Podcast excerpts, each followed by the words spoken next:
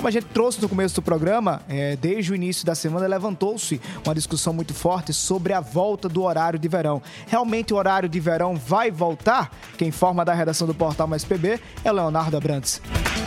O horário de verão voltou a ser assunto pela internet e em rodas de conversa pelo país. O presidente eleito para 2023, Luiz Inácio Lula da Silva, publicou uma enquete em sua conta oficial do Twitter, perguntando quem era a favor ou não da medida. Com mais de 2,3 milhões de votos totais, 66,4% dos votantes apoiavam o retorno. No primeiro ano de mandato de Jair Bolsonaro, o horário de verão havia sido destituído. Para o presidente, a medida facilitava a vida do brasileiro e do trabalhador, além de que os hábitos hábitos de consumo de energia elétrica pela população eram diferentes nos dias de hoje. A ideia de avançar uma hora nos relógios de alguns estados brasileiros surgiu em 1931, durante o governo de Getúlio Vargas. Na época, os principais tópicos eram a redução no consumo de energia e a facilidade para a população, que ganharia mais uma hora de luz natural do sol. Essas ideias permanecem até os dias de hoje, com muitos defendendo a volta para casa após um turno de trabalho mais segura com a claridade. Além do setor de restaurantes e bares,